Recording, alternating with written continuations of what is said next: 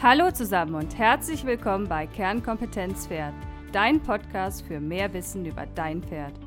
Ich bin Dr. Veronika Klein, Tierärztin, Reiterin, Trainerin und Chiropraktiker für Pferde und zusammen mit dir möchte ich die Welt der Pferde betrachten und erläutern. Ganz nach dem Motto, es ist nicht wichtig, besser als jemand anderes zu sein, sondern es geht darum, besser als am Tag zuvor zu sein. Und in diesem Fall für dein Pferd.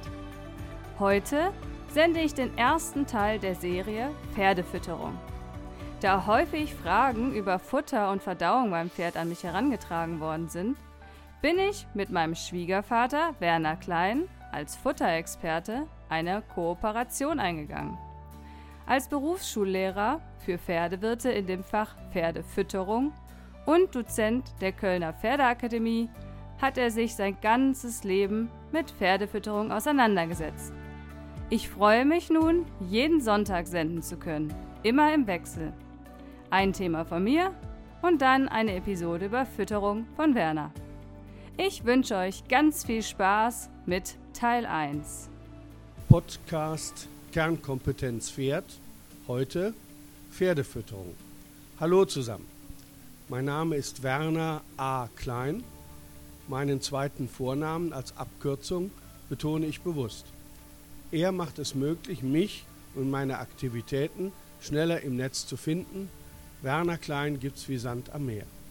Ich bin Veronikas Schwiegervater und bin begeistert von ihrer Podcast-Idee. Ich freue mich, bei ihrem tollen Projekt mithelfen zu dürfen. Veronikas Kernkompetenz ist unter anderem die Pferdegesundheit. Und wir sind uns einig, dass Vorbeugen immer besser ist als Heilen. Hierzu möchte ich auch mit meinem Thema Pferdefütterung beitragen. Zu viele Pferde leiden unter Fütterungsfehlern und wir erschweren damit dem Tierarzt die Arbeit. Aber mit dem Begriff gesunde Fütterung oder gar gesundes Futter kann ich nichts anfangen. Schon Paracelsus sagt, alles ist Gift, nur die Dosis macht, dass etwas ungiftig ist. Deshalb ist mein Ziel der Pferdefütterung eine Art und bedarfsgerechte Fütterung. Und das ist dann auch noch gesund.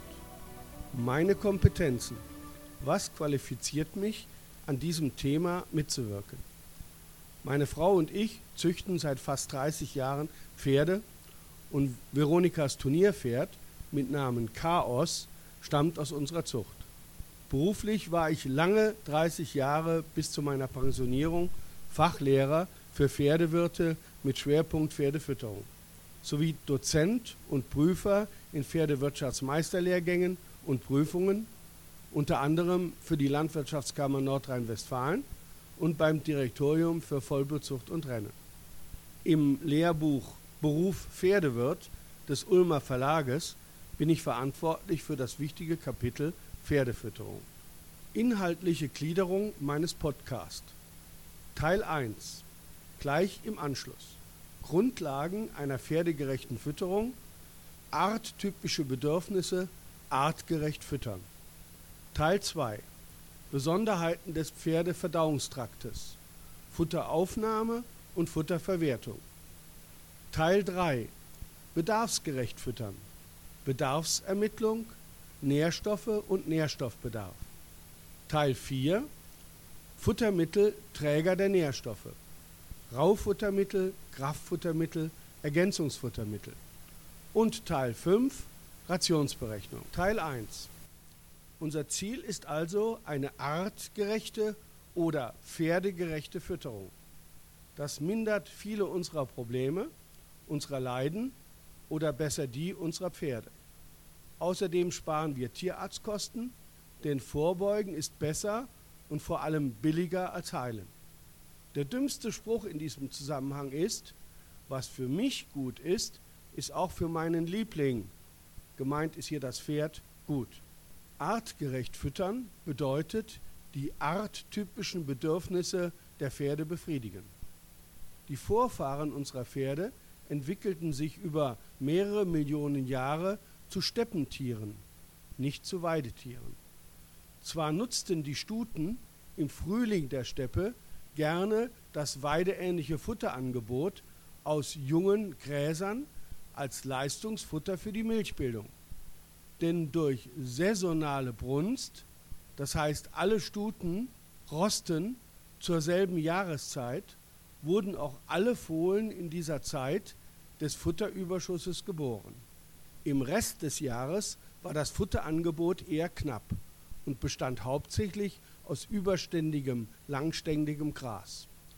Unsere heutigen, durch Bewirtschaftung und speziellen Pflanzenbesatz fast immer sehr mastigen Weiden entsprechen über das ganze Jahr dem Frühlingsangebot der Steppe. Dies war auch erwünscht, denn ursprünglich waren unsere Weiden fast immer Kuhweiden und entsprachen somit den arttypischen Bedürfnissen der Rinder. Für viele Pferde ist deshalb ein unbegrenzter Weidegang problematisch. Dazu aber später mehr. Unser erster Grundsatz, Pferde sind Rauffutterfresser. Das richtige Rauffutter, pferdegerechtes Heu, ist wichtiger als das beste Müsli. Zweiter Grundsatz, Pferde sind Pflanzenfresser, also reine Veganer. Selbstverständlich. Ich fand im Netz die folgende Frage zu einer Mesh-Rezeptur. Ich will für mein Pferd Mesh machen, weiß aber nicht mehr, wie viel rohe Eier dafür benötigt werden. Lediglich Fohlen in der Saugphase sind Vegetarier, das heißt Milch ist erlaubt. Sonst gehören tierische Produkte nicht in den Pferdetrog. Dritter Grundsatz. Das Pferd ist ein Dauerfresser. Sowohl die Rauffutterversorgung als auch die Kraftfutterergänzung muss so verabreicht werden, dass das Verhalten des Pferdes als Dauerfuttersucher befriedigt wird. Der Begriff Dauerfresser ist überholt, weil eine ständige, übermäßige Rauffutteraufnahme durch geeignete Maßnahmen, engmaschige Netze, Dosierraufen usw. So begrenzt werden muss. Nur die bedarfsdeckende Rauffuttermenge sollte auf den ganzen Tag verteilt zur Verfügung stehen. Zum Beweis. Die Hochschule Nürtingen-Geislingen hat in Studien die Futteraufnahme bei Pferden in Abhängigkeit von Pferderasse bzw. Pferdetyp ermittelt. Die Hochschule unterschied einerseits Südpferdetypen, das sind Vollblüter, Vollbluttypen oder vollblutgeprägte Rassen, andererseits Nordpferdetypen, Pony- und Kaltblutrassen sowie sogenannte Durchschnittspferdetypen, zum Beispiel die meisten Warmblüter. Erster Versuch. Pferde wurden im Erhaltungsbedarf, also ohne Arbeit, rationiert mit Heu gefüttert. Sie bekamen 1,5 Kilogramm Heu pro 100 Kilogramm Körpergewicht in drei Gaben pro Tag. Ein 500 Kilogramm schweres Pferd bekam also insgesamt 7,5 Kilogramm Heu pro Tag. Erstes Ergebnis. Die Energieversorgung der Probanden schwankte in Abhängigkeit vom Pferdetyp zwischen 75 und 100 Prozent.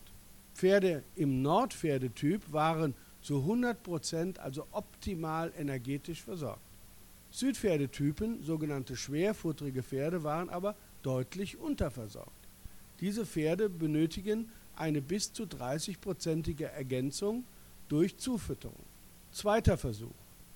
Die Hochschule führte bei denselben Pferden eine ad libitum Heufütterung durch, das heißt Heu war ständig zur freien Verfügung vorhanden. Mit folgendem Ergebnis. Während die Südpferdetypen trotz ad libitum Fütterung jetzt nur zu 80% satt wurden und dennoch Ergänzung benötigen, lagen Nordpferdetypen mit bis zu 250 Prozent weit über dem Doppelten ihres Bedarfs. Das Ergebnis der Versuche zeigt, dass ständige Ad libitum Futteraufnahme bei Nordpferdetypen zu Luxuskonsum, Verfetten und Adipositas führen kann. Hierzu kann ich aus eigener Erfahrung berichten. Eine Vollblutstute aus meiner Zucht steht in einer Offenstallhaltung mit sechs Kolleginnen zusammen. Zur Verfügung stehen etwa zwei Hektar Fläche, man kann das wohl nicht Weide nennen, und ein befestigter Bereich mit Unterstand. Einzelfressständen und eine Heuraufe mit Heu ad libitum. Die Vollblutstute wird täglich ergänzend zugefüttert und ist in einem optimalen Futterzustand. Ihre Kolleginnen, Haflinger, Tinker und Kaltblutmixpferde sind alle adipös. Erklärung. Nordpferde, Pony- und Kaltblutrassen waren schon durch die Futterknappheit ihrer Entstehungs- bzw. Herkunftsregionen einer natürlichen Selektion auf gute Futterverwertung ausgesetzt. Aber auch die menschliche Selektion auf gewünschte, kostensparende gute Verwertung hat zur Leichtfutterigkeit mancher Pferderassen, zum Beispiel amerikanischer Western-Pferderassen, geführt. Südpferde, zum Beispiel Vollblüter, wurden nie auf Leichtfutterigkeit selektiert, weil für die Halter Schönheit und besonders Leistung und nicht Futtereinsparung von Bedeutung war. Ständige Futtersuche aber ist ein Grundbedürfnis jeden Pferdes, egal welchen Typs. Eine Begrenzung der Aufnahme sowohl von Raufutter als auch von Weidegras ist aber abhängig von Rasse bzw. Typ unbedingt notwendig. Neben engmaschigen Heunetzen gibt es ähnlich einer Kraftfutterzuteilung erprobte technische Lösungen, eine übermäßige Raufutteraufnahme zu begrenzen. Auf der Weide ist eine räumliche oder zeitliche Portionierung, das heißt Weidezeit oder Weidefläche begrenzen, sinnvoll, um die akute Gefahr der Überversorgung, besonders bei Pferden im Nordpferdetyp, zu vermeiden. Vierter Grundsatz. Eine weitere arttypische Eigenschaft, Pferde sind Gewohnheitsfresser. Ich füttere mein Pferd abwechslungsreich, ist ein wohlgemeintes, aber völlig falsches Verhalten. Die Verdauung des Pferdes, auf die wir im nächsten Podcast intensiv eingehen wollen, ist abhängig von sogenannten Symbionten, Millionen von Mikroorganismen, die im Dickdarm mit dem Pferd in einer Symbiose zusammenleben. Das Pferd ist bei seiner Verdauung auf die Hilfe dieser Mikroorganismen angewiesen. Wir müssen also nicht nur die Bedürfnisse des Pferdes, sondern auch die seiner Verdauungshelfer beachten. Das Problem? Diese Symbionten sind sehr spezifisch, das heißt abhängig vom jeweiligen Futter. Nur eine langsame Futterumstellung ermöglicht den Verdauungshelfern eine Anpassung. Praktisch bedeutet das ein langsames, stundenweises Anweiden oder eine langsame Umstellung auf ein neues Futtermittel. Zusammenfassung. Teil 1 der Pferdefütterung beschäftigt sich mit vier Grundsätzen der Pferdefütterung, den arttypischen Bedürfnissen. Nicht nur was, sondern auch wie wir füttern, ist von großer Bedeutung für die Pferdegesundheit. Das pferdetypische Fressverhalten hat sich über Millionen von Jahren in der Steppe entwickelt und wir haben es durch die Domestikation im Gegensatz zu anderen Haustieren kaum verändert.